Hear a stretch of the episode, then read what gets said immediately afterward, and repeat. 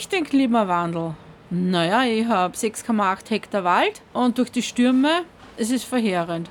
Oder durch einen Borkenkäfer, weil wir keinen Winter mehr haben. Ist schon ein bisschen andere. So wie früher, was heißt gehabt, Frühling ist nicht mehr, mehr oder was nicht mehr, mehr vier Jahreszeiten ist vorbei. Entweder ist es zu kalt oder ist es zu warm. Nein, überhaupt nicht, weil ich nichts merke für den Klimawandel. Was kann Ihrer Meinung nach gegen den Klimawandel getan werden?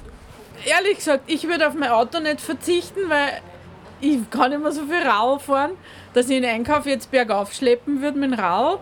Wenn ich zum Bus oder zum Zug will, mir sollte ich auch mit dem Rau fahren, nehme ich das Auto. Ich versuche so einzukaufen, was ich einkaufe, dass es kein Plastik gibt, aber das gibt es nicht. Also was soll ich für sagen?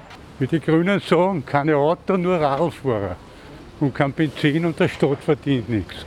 Ich hoffe, wir kriegen die Kurven, dass wir, dass wir das schaffen. Aber ich, ich, da müsste sich jeder dran halten.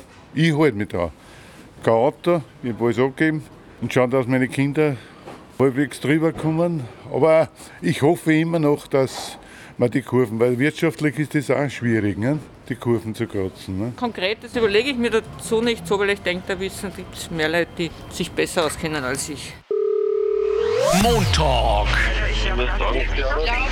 Der Podcast zum Mitreden.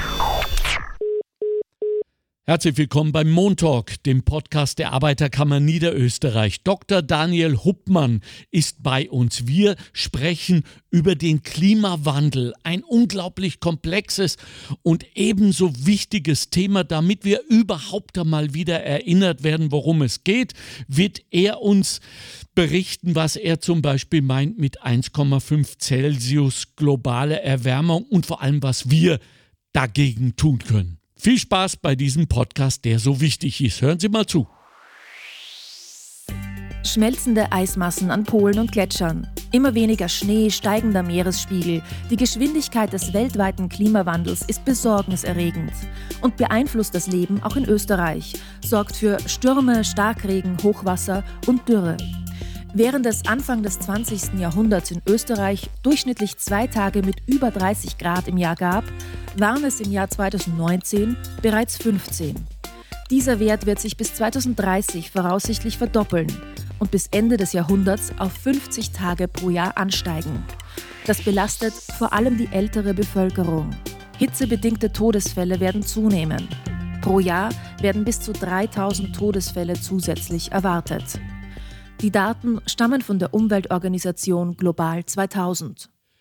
Bei mir ist Dr. Daniel Huppmann. Ich stelle ihn mal vor. Also, er ist wissenschaftlicher Mitarbeiter am Internationalen Institut für angewandte Systemanalyse in Laxenburg bei Wien.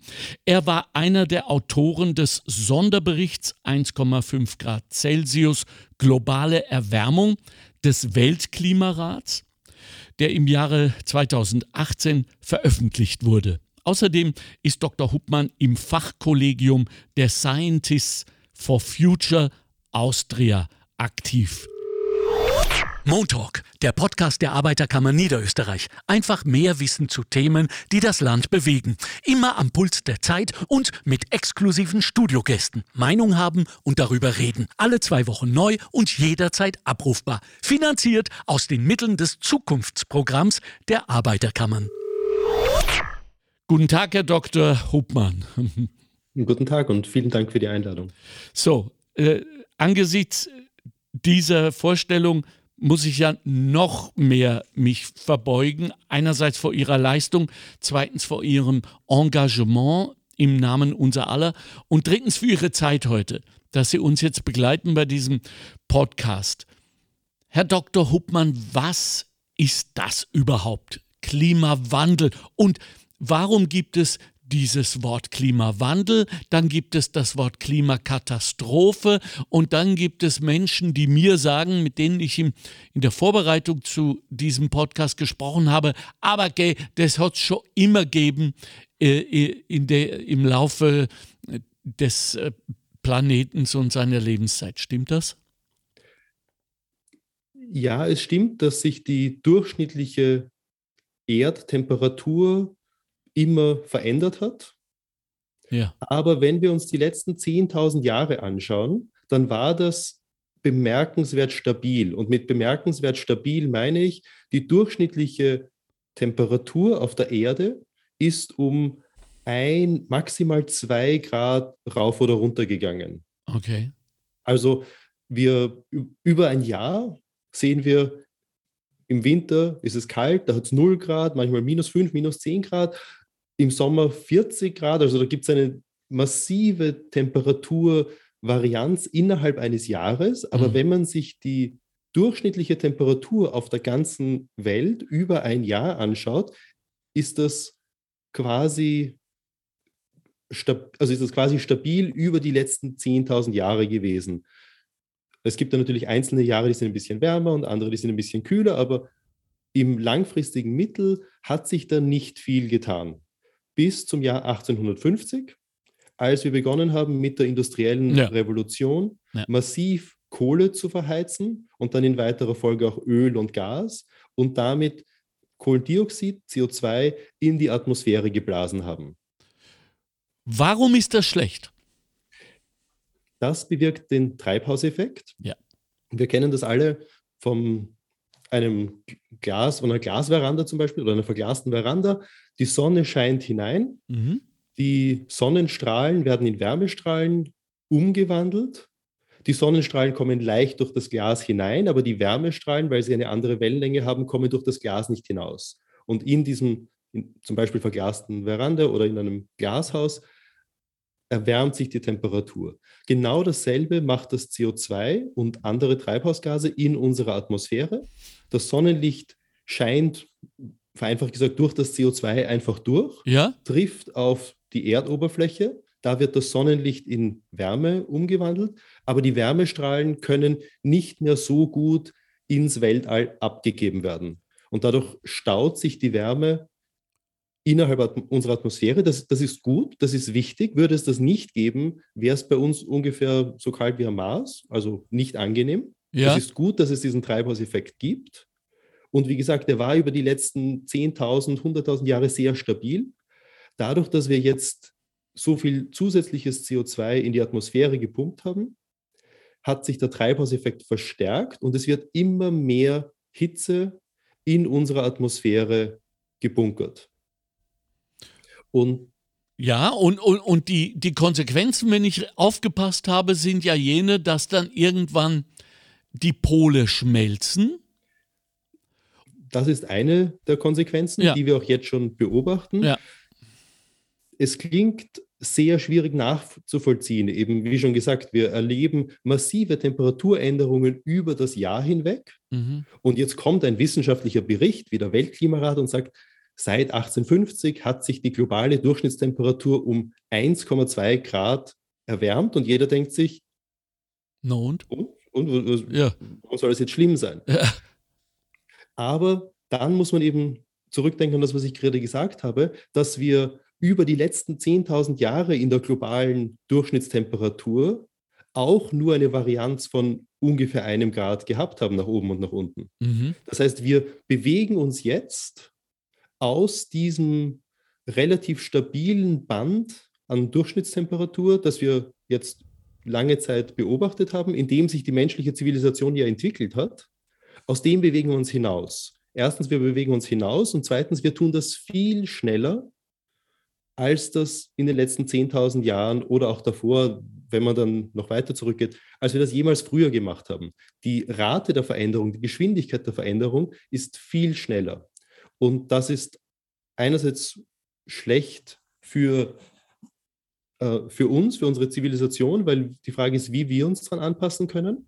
Da kommen wir dann sicher noch zu Extremwetterereignissen. Ja. Aber es ist auch schlecht für die Natur. Es ist schlecht für die Biodiversität, weil auch die Tiere und Pflanzen mit dieser Geschwindigkeit nicht mitkommen. Weil es nicht mehr evolutionär ist, sondern schockartig. Es ist schockartig. Ja. Die natürlichen Habitate einzelner Spezies verschieben sich immer weiter nach Norden. Ja. Und Tiere können ja nicht einfach, also, also manche Tiere können schon wandern. Ein, ein Fuchs, ein Bär, die können wandern.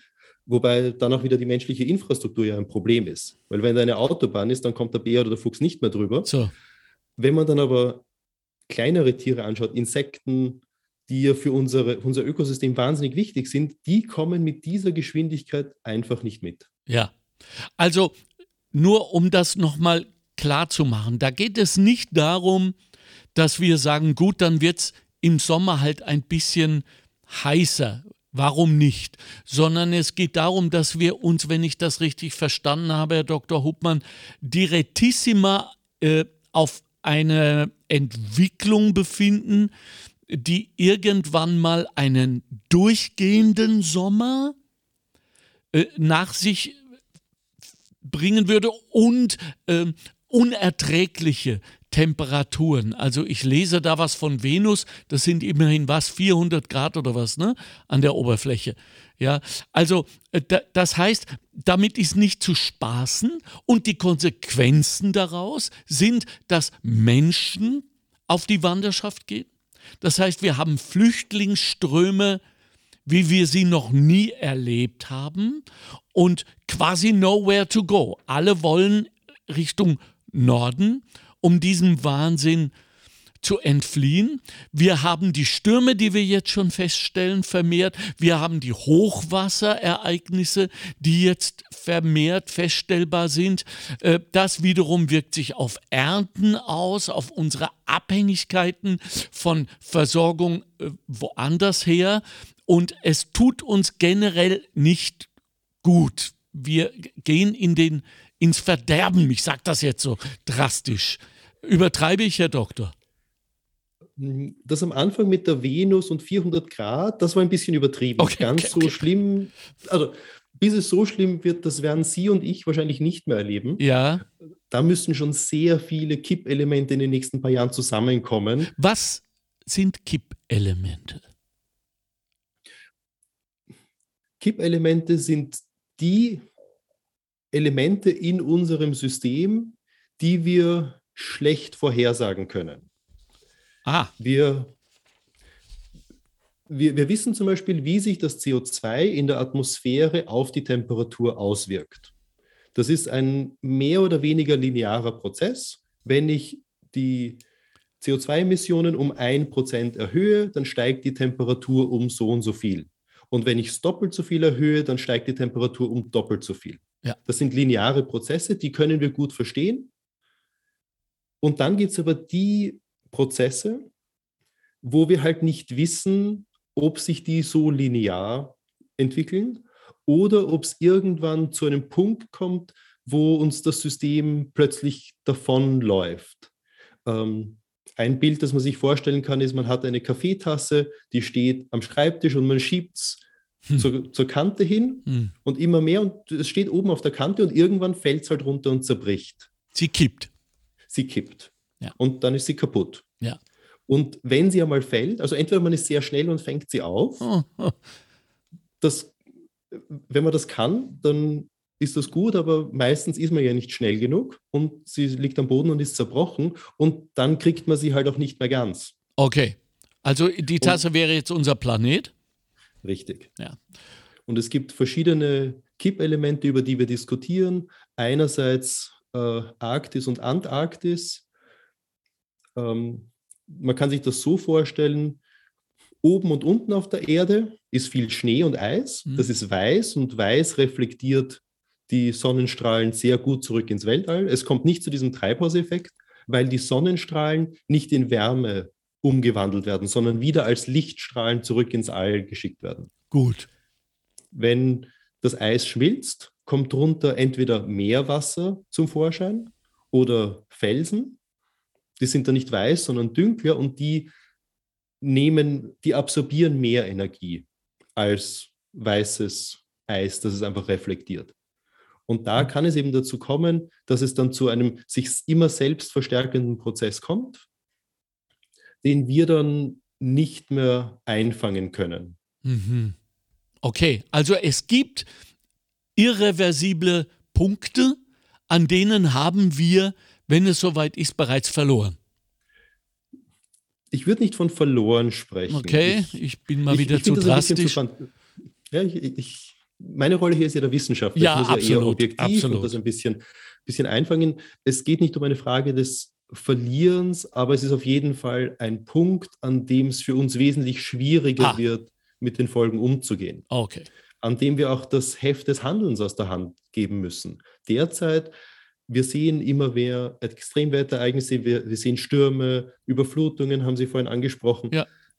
Aber wir haben nach allem, was wir derzeit wissenschaftlich wissen, sehr wohl noch die Möglichkeit, unsere Emissionen rasch zu reduzieren und damit die weitere Erhitzung abzufedern oder überhaupt zu stoppen. Und derzeit haben wir das Heft des Handels noch in der Hand. Wenn wir mal über einen dieser Kipppunkte drüber kommen, Ja. dann wird es halt wesentlich schwieriger. Dann können wir nicht mehr proaktiv darauf, also es antizipieren und abfangen, sondern Ja. dann können wir nur noch reagieren. Also wir können dann nicht mehr gestalten, sondern nur noch folgen. Richtig. Okay, gut. Zwischenfrage, Herr Dr. Daniel Huppmann. Äh, haben Sie Kinder? Ja, ich habe einen Sohn. Okay. Äh, ist der schon in der Schule? Nein, Okay, der ist im Kindergarten. okay. D diese äh, äh, Friday Future Bewegung, die jetzt seit, äh, ich glaube, drei Jahren, seit drei Jahren äh, durch, durch Greta Thunberg angetrieben oder initiiert zumindest. Antrieb braucht sie nicht mehr, weil ihre Inhaltlichkeit Antrieb genug ist. Können Sie es nachvollziehen, dass Eltern sagen, die Kinder sollen gefälligst in der Schule bleiben, auch am Freitag und lernen, statt auf der Straße zu demonstrieren? Ich kann das bis zu einem gewissen Grad nachvollziehen, Gut. Dass Eltern so denken, aber ich würde es anders sehen und ich war mit meinem Sohn auch schon auf mehreren Fridays for Future Demonstrationen. Okay, ich gehe mal davon aus, dass das zu seinen äh, wunderbaren, stolzen Erlebnissen gehören wird, wenn er später dann dort steht im Frack und sagt, danke der Akademie für die Verleihung des Nobelpreises. An dieser Stelle möchte ich meinen Vater hervorheben, der mit mir damals schon 2020 auf der Demo war. Nichtsdestotrotz, es ist ja drastisch, was die Fridays for Future machen. Und es wird immer drastischer, denn äh, sie gehen bewusst nicht zur Schule, das ist eine Provokation. Sie nehmen äh, schlechtere Noten äh, in Kauf, was die Allgemeinheit, zumindest was PISA einerseits und Exzellenz andererseits angeht, schädigen könnte, sage ich mal ganz vorsichtig. Und sie individuell natürlich auch, denn es braucht immer noch für dieses oder jenes Studium äh, einen, einen harschen äh, Matura-Durchschnitt, um überhaupt reinzukommen, ja, äh, vom wegen Exzellenz. Und damit nicht genug gibt es jetzt, so lese ich, eine Bewegung von jungen Frauen in Europa, äh, die sich des Kinderkriegens entziehen mit der Begründung, ich will in diese bedrohte Welt so lange keine Kinder setzen, bis wir nicht proaktiv so werden, dass wir die Chance wahren, äh, den Planeten zu retten. Für Sie nachvollziehbar? Ähm, ja, lassen Sie mich mal zurückspulen, weil Sie haben da ein Gut. paar Sachen gesagt, wo ich einhaken möchte oder die ich vielleicht erklären möchte für die, für die Zuhörerschaft, die sich nicht so ähm, oft mit diesem Thema beschäftigt hat. Weil Sie gesagt haben, die Fridays for Future sind ja sehr radikal und ähm, provozieren. Also provozieren ja, das ist, glaube ich, der, das Vorrecht der Jugend, die Erwachsenen zu, äh, zu provozieren. Ähm, ich möchte aber auch darauf hinweisen, es gibt mehrere Organisationen, die parallel arbeiten und die unterschiedliche Mittel verfolgen. Mhm. Also wenn Sie sich anschauen, was die Fridays for Future machen, dann sind das tatsächlich hauptsächlich Demonstrationen. Ja. Die sind von angemeldet. Da wird wirklich darauf geschaut, dass auch mit der Polizei eine gute Kommunikation stattfindet. Da gibt es immer Ordner und Ordnerinnen, die danach den Müll aufsammeln.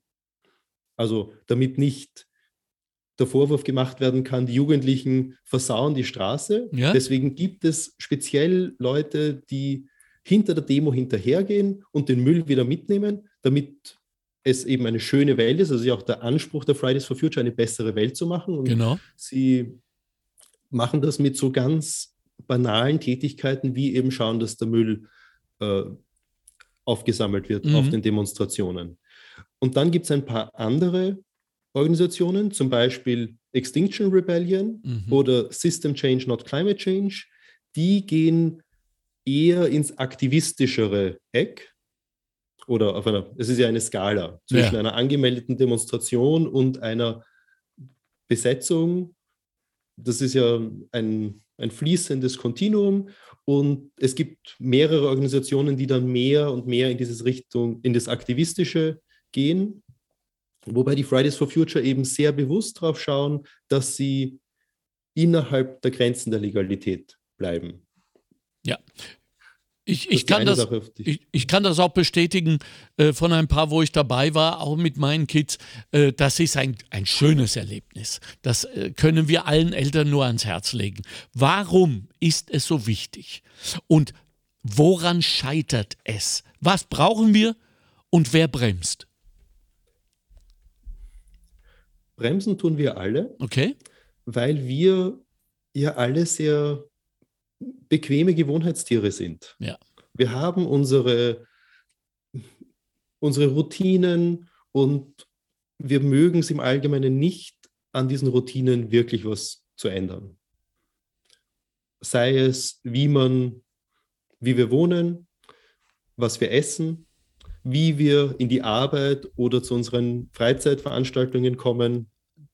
Wir sind das gewohnt und wenn jetzt jemand kommt und sagt, ihr dürft das nicht mehr so machen, weil, dann gehen wir automatisch in eine Abwehrhaltung. Ja. Und das ist die Krux, warum wenig weitergegangen ist, weil wir es noch nicht genug geschafft haben, zu kommunizieren und die Leute dahin mitzunehmen und auch die positiven Effekte mehr herauszustreichen, um die es geht. Äh, ich habe vorhin gemeint, ich möchte nicht so sehr in diesen Fatalismus hineinverfallen. Ähm, wir steuern auf eine Klima- oder wir befinden uns in einer Klimakrise, wir steuern auf eine Klimakatastrophe zu, Mhm. aber es gibt ganz viele Handlungsmöglichkeiten, die wir jetzt schon haben. Die könnten wir heute umsetzen und wir sind auch schon in einigen Bereichen wirklich gut unterwegs. Mhm. Und das große Potenzial der Klimakrise ist, dass viele dieser Handlungsoptionen, die wir haben, nicht nur bei der Klimakrise uns helfen, sondern auch in anderen gesellschaftlichen Problemfeldern. Nämlich? Ein großes Thema ist der Verkehr und wie wir unsere Städte ähm, aufteilen. Okay. Es, es gibt halt in der Stadt nur so und so viel Platz. Das gilt für große Städte wie Wien, aber es gilt auch für, für kleine Städte und Gemeinden. Wenn überall die Autos fahren, dann ist halt weniger Platz für Begrünung, für Spielplätze, für Straßencafés, für sichere Fahrradinfrastruktur. Und wenn wir jetzt sagen, wir nehmen dem Autoverkehr ein bisschen Platz weg, dann haben wir genau das Problem, dass das etwas an unseren Gewohnheiten ändert und an dem Status quo und das mögen wir nicht. Aber gleichzeitig gibt es viele Möglichkeiten, wie wir eben unsere Städte und Gemeinden einfach lebenswerter machen können, ohne dass es jetzt zu einem Ende der Zivilisation führt. Es geht Ja. ja, nicht darum, also es sagt ja niemand, es darf keine Autos mehr geben, es geht nur darum, den Platz ein bisschen anders zu verteilen. Ja, jetzt breche ich mal eine Lanze für uns alle, äh, die wir vielleicht von uns ein wenig zu schlecht denken, weil es hat ja Veränderungen in unserem gesellschaftlichen Zusammenleben in den letzten, sage ich mal, 70 Jahren, wenn man so Ende des Zweiten Weltkriegs als Schwerpunkt nehmen, äh, in denen wir gelernt haben, ja, wir brauchen manchmal ein wenig, aber wenn ich zurückschaue, äh, was es für ein Aufruhr war, Herr Dr. Huppmann, als, ich glaube, es waren damals die Grünen, gesagt haben, wir müssen Müll trennen. Ja, äh, also allein diese ästhetische Direktheit, wir müssen Müll in die Hand nehmen und sortieren, das war ja eine Profession, da wurde ja viel Geld für bezahlt, dass jemand diese Drecksarbeit macht, wurde von uns jetzt verlangt. Und heute ist es so eine Selbstverständlichkeit geworden. Und wir sind da auch relativ vorbildlich unterwegs. Irgendwann hat man gesagt, du steigst nicht mehr ins Auto und fährst los, sondern du schnallst dich an. Wir haben gesagt, ich glaube, ihr spinnt. Bum, bum, bum, bam, bam. Schon ist es so gegangen. Das heißt, wenn wir die Notwendigkeit erkennen, woran liegt es, dass wir diese Notwendigkeit scheinbar nicht solcher Art erkennen, dass wir sofort jeder und jede einzelne von uns proaktiv werden? Wo bremsen wir uns selbst? Ich glaube, dass ein Großteil der Bevölkerung, gerade in Österreich, die Notwendigkeit erkannt hat. Gut. Und ja, das finde ich auch sehr gut. Ja. Ähm, und dass sehr viele auch bereit sind, Veränderungen in Angriff zu nehmen in ihrem täglichen Leben, mhm. in ihrem Entscheidungsraum. Und jetzt kommen wir aber an das Problem, dass wir ja alle in einem System leben, das uns nicht immer so viel Entscheidungsraum bietet, hm. wie wir gerne hätten.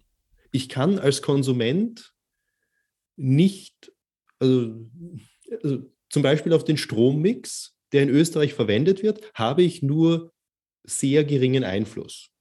Ich kann jetzt selber sagen, ich zahle ein bisschen mehr dafür, dass ich dann nur Wasserkraft habe, aber dann gehe ich in ein Restaurant oder zum Supermarkt und ob der Supermarkt dann grünen Strom verwendet oder nicht, darauf habe ich keinen, Aus, keinen Einfluss. Ja.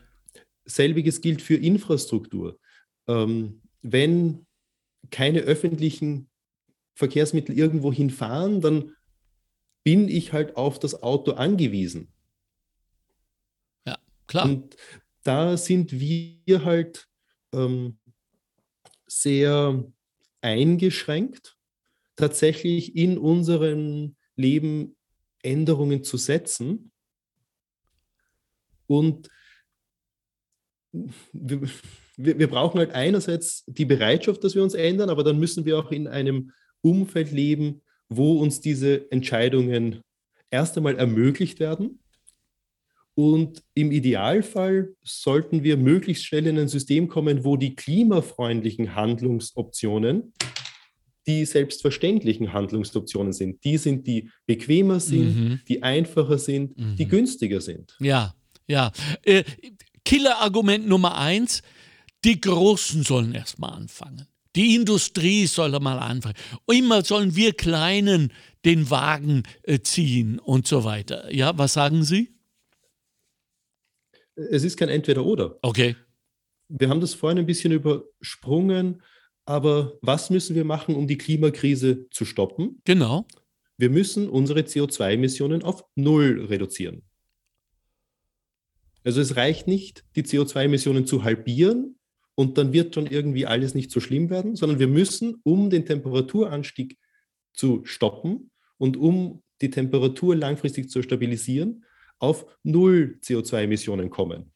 Worauf heißt, müssen wir, Herr Dr. Hubmann, verzeihen, dass ich unterbreche, worauf müssen wir äh, verzichten und wenn wir den größten Hebel, die größte Wirksamkeit haben wollen? Ich, ich glaube nicht, dass es wirklich hilfreich ist, hier von einem Verzicht zu gut, reden. Gut, gut. Es ist eine Veränderung. Ja. Und was ich vorhin schon gesagt habe, und ich glaube, das kann man gar nicht oft genug sagen, um es uns auch bewusst zu machen, wie wenig wir Veränderung halt mögen. Ja. Und um, ich, ich merke es ja bei mir auch. Also ich, ähm, ja. ja, meine Frau hat mich jetzt viele Monate lang ähm, getreten, dass ich doch jetzt bitte endlich wieder mehr Sport machen soll. Ja, so sind sie. Dafür lieben wir sie. Ja, und sie hat ja auch inhaltlich vollkommen recht. Ja. Aber bis ich es dann geschafft habe, tatsächlich mit ein paar Freunden zu ja. sagen, so, wir machen das einmal in der Woche. Ja.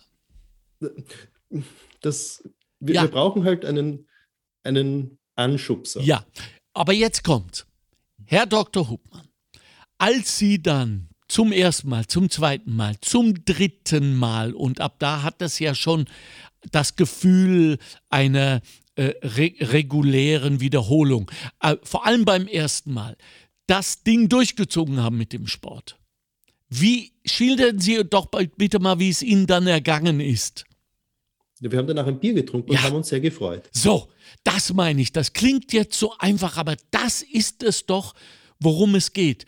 Denn wir haben keine Belohnung von außen zu erwarten für klimatechnische Maßnahmen, die jeder einzelne von uns setzt, sondern unser Belohnungssystem ist ein internes, aber ein unglaublich wirksames, Leute, es geht uns wirklich besser. Versuchen wir es. Was heißt versuchen wir es? Wir sehen ja doch, wie viele Menschen schon folgen und zumindest nachdenken bei der Urlaubsplanung. Und die Tatsachen, dass äh, im, im letzten Jahr, also wann immer äh, es offen war, die Hotels in Österreich zu waren, voll gebucht aus, hast du kein Bett mehr bekommen, sagt uns ja auch, behaupte ich jetzt mal, dass die Menschen sich genau überlegen, ob sie mit dem Flugzeug irgendwo hinfahren oder in diesem wunderschönen Land bleiben.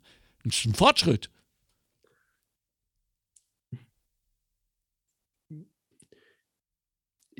Bitte, geben Sie uns das. Ja, es ist ein Fortschritt. Ja, danke. Ja, es ist ein Fortschritt. Ich, es ist nie genug, ich weiß, womit Sie kämpfen. Aber ich, ich weiß, dass wir alle nach Belohnungssystemen arbeiten und funktionieren. Ja, und, und ich weiß auch, dass, äh, und ich bin da gar nicht anders, wenn wir erwischt werden bei irgendetwas, zeigen wir immer auf die anderen, die es ja auch machen. Was null verändert.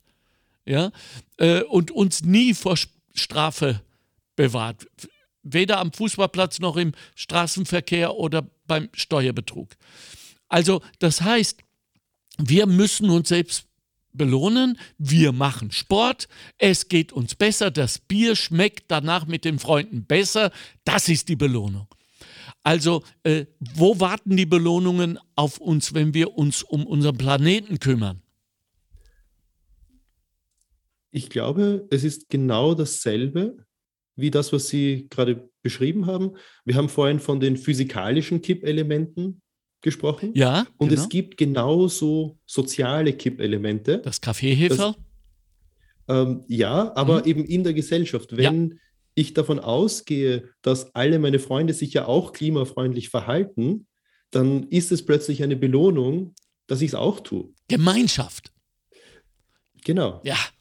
Und eine gegenseitige Vorbildwirkung, die jetzt nicht moralisierend daherkommen soll, sondern ja. es wird einfach selbstverständlich, ja. dass man sich Lebensbereich für Lebensbereich ein bisschen klimafreundlicher verhält. Es geht nicht um ein, wir müssen von heute auf morgen unser gesamtes Leben umstellen, sondern es geht um jeden Tag oder sagen wir einmal pro Woche eine kleine Handlung umstellen von nicht so klimafreundlich auf ein bisschen mehr klimafreundlich ja. und so wie ich jetzt mit dem Sport, das dann halt auch jede Woche weiterziehen. Durchzuziehen, genau, ja.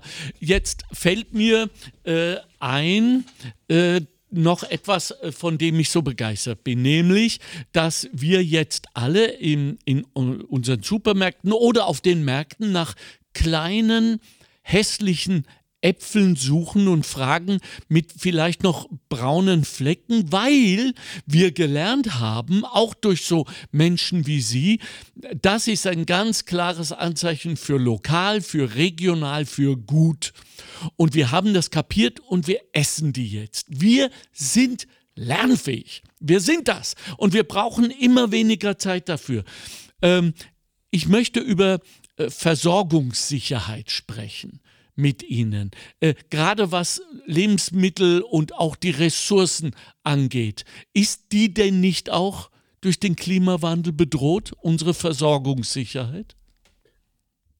Es wird auf jeden Fall schwieriger, mhm. je höher die Temperatur steigt, dass wir unsere derzeitige Nahrungsmittelversorgung aufrechterhalten. Wir haben jetzt schon das Problem, dass durch, den, durch die Erhitzung, Ja, durch den Anstieg der Temperatur zum Beispiel äh, Schädlinge weiter vordringen Ja. in Regionen, wo sie bis jetzt noch nicht daheim waren, ja, die dann die Ernte auch hier in Österreich äh, gefährden.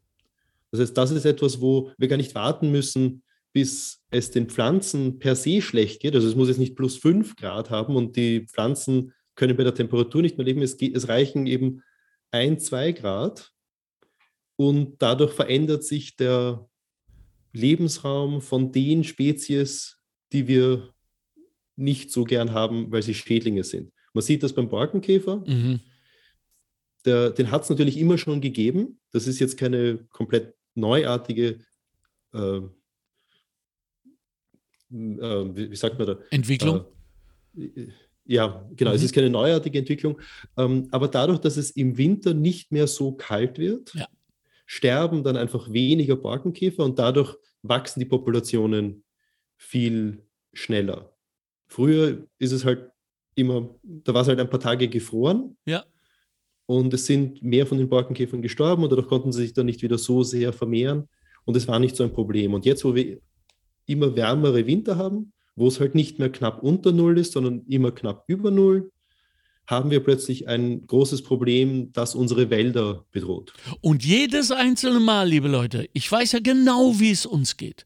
Wenn wir im Wald spazieren gehen und plötzlich so eine relativ große, leer gerodete Stelle sehen. Es gibt doch kaum einen traurigeren Anblick, seltsamerweise. Obwohl wir wissen, es gibt Forstwirtschaft, vielleicht steckt da was dahinter, aber jetzt wissen wir, warum das so ist und warum das so elendig aussieht.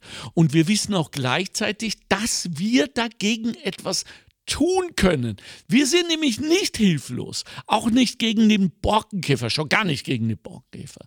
Ja, vielleicht gegen äh, die Tigermücke, auch da habe ich mich erkundigt, die ja ähm, der Malaria und der Rengefieber und so weiter mitbringt. Das hängt auch damit zusammen, dass die sich über die Temperaturgrenze zu uns jetzt hinaus wagen können, weil es hier nicht mehr kalt wird. Wir wollen also, dass es wieder kalt wird.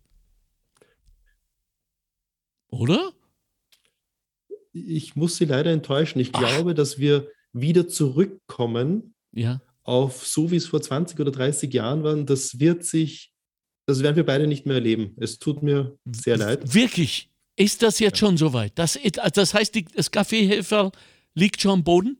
Nein, das Kaffeehefer, das steht noch am Tisch. Okay. Aber wir können ja nicht unser globales Energie- und Wirtschaftssystem von heute auf morgen ändern. Wir stehen jetzt bei plus 1,2 Grad, Ja. globale Erwärmung seit 1850. Das klingt jetzt noch nicht viel, habe ich vorhin schon gesagt. Man kann das für Österreich ungefähr verdoppeln. Also in Österreich hat sich die durchschnittliche Temperatur schon um plus 2 Grad erhöht. Wow. Und wenn wir uns jetzt wirklich sehr anstrengen, dann glaube ich, dass wir es schaffen, bis 2040 in Österreich klimaneutral zu werden. Das Okay. hat sich die österreichische Bundesregierung und auch die Stadt Wien zum Beispiel als Ziel gesetzt. Das ist ambitioniert, aber machbar. Aber selbst wenn die ganze Welt diesen sehr ambitionierten Pfad gemeinsam geht, werden wir schon bei plus 1,5 plus und vielleicht noch ein bisschen mehr stehen, Mhm. was dann für Österreich schon wieder ungefähr das Doppelte heißt, also Mhm. ungefähr plus 3 Grad Erwärmung. Also um noch einmal ein gutes St- Stück mehr, als wir es jetzt schon haben. Und dann stehen wir aber nur bei der Netto Null. Dann, wenn wir das geschafft haben, stabilisiert sich die Temperatur bei diesem Niveau. Okay, also zurück geht's nicht mehr. Man könnte das dann natürlich technisch machen. Ja. Also in unseren Modellen können wir das machen. Ja. Da gibt es verschiedene Technologien. Man kann zum Beispiel CO2 aus der Atmosphäre saugen und wieder unter die Erde pumpen. Ja. Also wir haben das, die Kohle und das Erdöl aus der Erde genommen, haben das in CO2 verwandelt, haben sie in die Luft gepumpt. Man könnte das rein technisch umkehren und sagen, wir saugen es aus der Luft und pumpen es wieder unter die Erde. Ja. Und dann würde sich die Durchschnittstemperatur wieder reduzieren. Okay. Aber jetzt schauen wir lieber mal, dass wir in den nächsten 20 Jahren auf die Netto Null kommen. Das ist ambitioniert genug und was wir danach machen, das überlegen wir uns dann in 20 Jahren wieder beim Podcast. Ja, ja, ja, so Gott will. Das heißt, äh, um nochmal auf Ihre Arbeit zurückzukommen, jetzt genau haben Sie uns geschildert, was Sie machen, nicht? Sie entwickeln diese Modelle auf Basis des Status quo, um uns mehr oder weniger verlässlicherweise zu sagen, ob wir noch Chancen haben und wo wir ansetzen müssen. Jetzt äh, gehe ich, ich weiß, Sie arbeiten sehr allgemein, aber Herr Dr. Hubmann, haben Sie nicht zwei, drei Ratschläge, wo Sie sich ganz persönlich immer wieder denken, Mann, ey, das wäre doch richtig einfach, das jetzt nicht zu machen, anders zu machen, besser zu machen. Äh, und das sollten wir den Menschen doch versuchen beizubringen. Was wären diese zwei, drei Maßnahmen? Das eine habe ich schon äh, angesprochen, das ist der Verkehr. Ja. In unseren Modellen ist das ja immer als Energieeffizienz abgebildet. Und man liest auch immer, wir müssen unsere Energieeffizienz steigern. Das klingt abstrakt. Man kann sich nicht wirklich darunter vorstellen, aber auf den Verkehr übertragen ist es einfach, ich kann mit, dem, mit, mit meinem eigenen Auto irgendwo hinfahren oder mit dem Bus oder mit dem Fahrrad. Ja. Und das Fahrrad ist im Vergleich eingesetzte Energie versus der Nutzen, mich irgendwo hinzubringen, halt das effizienteste. Ja. Das heißt, ganz viel können wir machen, indem wir unsere Energienachfrage reduzieren, okay. indem wir ähm, unsere, also auf effizientere Transportmodi umsteigen. Zug zum Beispiel? Genau, öffentliche Verkehrsmittel sind besser als der motorisierte Individualverkehr, da wo es möglich ist. Deswegen finde ich auch zum Beispiel das Klimaticket eine sehr äh, coole ansprechende ja, coole Sache. Idee. Absolut. Ja, weil es, es geht von, jetzt muss ich 5 Euro zahlen, um jetzt zum Beispiel von mir zu Hause nach Luxemburg und wieder zurückzufahren, ich habe es einmal gezahlt und dann steige ich einfach ein und brauche nicht ja. mehr drüber nachdenken. Es ändert mein Verhalten, es macht das klimafreundliche Verhalten bequemer und einfacher. Und wenn man sich über Jahr, übers Jahr durchrechnet, ist es zumindest nicht teurer. Und man wird besser, weil man im Gegensatz zum Auto, wo man äh, mitunter abgelenkt ist, mit aller Konzentration nicht nur unseren, aber vor allem unseren Podcast hören kann, um am Ende des Jahres unglaublich viel für den Planeten, für die Mitmenschen und für sich getan zu haben, denn wir werden alle klüger durch Podcasts. Und wir werden, wenn es gut geht, auch ein wenig unterhalten. Also insofern äh, kann es nur gut sein. Ähm, wenn es nicht passiert, jetzt äh, werde ich auch so ein bisschen zu einem Angstdealer, wie ich sie eigentlich verachte, aber wir müssen auch manchmal drastische Mittel nehmen. Wenn es uns nicht passiert, Herr Dr. Hubmann, was passiert dann mit uns, wenn wir es nicht schaffen? Es wird unangenehmer. Okay. Es ist nicht so, dass wir bei 1,5 Grad von einer Klippe runterfallen und danach ist die Welt und die Zivilisation zerstört. Ja. Das, das ist keine hilfreiche Art und Weise, darüber nachzudenken. Es ist mit jedem Zehntel Grad wird es ein bisschen unangenehmer für uns. Sie haben in der Faktenbox am Anfang schon von den Personen, die an der Hitze tatsächlich sterben, ja, richtig. gesprochen. Vor allem alte Menschen. Es ist vor allem für alte Menschen tatsächlich ein Gesundheitsrisiko. Ja. Und zwar spannenderweise, das war für mich also im ersten Moment nicht intuitiv. Das Problem ist nicht die Hitze am Tag. Das ist unangenehm, aber damit können wir umgehen. Mhm. Das Problem ist, wenn es in der Nacht nicht kühl wird, ja. weil sich unsere Körper dann nicht mehr gut erholen können. Ja. Und deswegen ist es wichtig, einerseits den Temperaturanstieg so gering wie möglich zu halten, aber gleichzeitig in unseren Städten und Gemeinden Maßnahmen zu setzen, die dann das Mikroklima um unseren Lebensraum herum verbessern. Und das sind, banal gesagt, mehr Bäume. Gut, das haben wir kapiert. Da gibt es to tolle ähm, äh, Initiativen. Und worüber ich mich besonders im Moment freue, ist, dass ja die Konsumentenpower wiederentdeckt wird, indem wir jene, die uns versorgen, von denen wir kaufen sollen, äh, durch, auch durch die neuen Kommunikationsmittel, die interaktiven, wie zum Beispiel das Internet, Social Media, denen ausrichten können, wir schauen genau, was bei euch drin ist. Und wenn wir nicht einverstanden sind, kaufen wir das Zeug einfach nicht. Warum ich das sage, ist, äh, am Schluss möchte ich das ganz kurz nochmal aufmachen.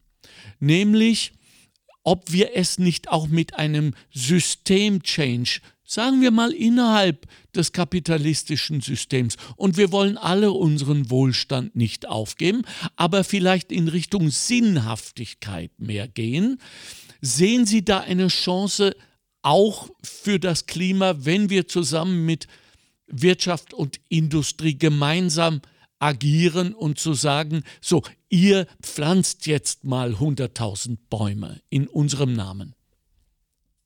Ähm, ich würde die Bäume eigentlich lieber selber pflanzen. Gut, gut, ja. Weil ich finde, es ist, es ist etwas wahnsinnig Befriedigendes, einen Baum zu pflanzen oder ein paar Quadratmeter Erde zu gestalten und Ja. sich darum zu kümmern. Ja. Ich würde das eher selber machen wollen, als Ja. jetzt einem Konzern dafür Geld oder anderes geben wollen. Und es gibt ja auch wahnsinnig viele Initiativen auf lokaler Ebene, Ja. wo man das machen kann. In der Gemeinde, man adoptiert ein, eine Baumscheibe oder ein, ein Stück äh, Weg oder ein Stück Gras neben der Straße. Man pflanzt dort ein paar Blumen. Die Leute, die vorbeikommen, freuen sich hoffentlich. Man selber muss ein bisschen was tun, aber es ist so ein, man, wenn man mal in dem Rhythmus drinnen ist, dass man sich einmal in der Woche darum kümmert, dann kann das ja auch Spaß machen. Ich glaube, dass das wichtig ist und das kann auch diesen sozialen Kipppunkt näher bringen. Ja. Wenn ich sehe, dass drei von den meinen Nachbarn das machen, dann, ja, dann denke ich mir, mache ich vielleicht auch, probiere ich mal. Das kann, kann ja nicht so schlimm sein, kann ja nicht so anstrengend sein. Gemeinschaft, das ist es. Also da liegt ein großer Zauber drin. Bevor ich mich bei Ihnen bedanke und Sie aus dem Podcast entlasse, damit Sie wieder diese Arbeit leisten können, die ich mir wirklich überhaupt nicht vorstellen kann. Und ich war in Mathe sowas von schlecht. Ich war immer gleich beim Bier danach. ähm, bitte erklären Sie uns doch, Sie, die Sie den ganzen langen Arbeitstag mit dieser Problematik zu bringen und doch möglicherweise von Jahr zu Jahr auch ein wenig trauriger werden. Wie schaffen Sie es trotzdem, Leidenschaft aufzubringen für die Aufgabe, dran zu bleiben, zu glauben und können Sie uns etwas davon vermitteln? Warum haben Sie nicht schon längst den Hut draufgehaut und die Menschheit aufgegeben?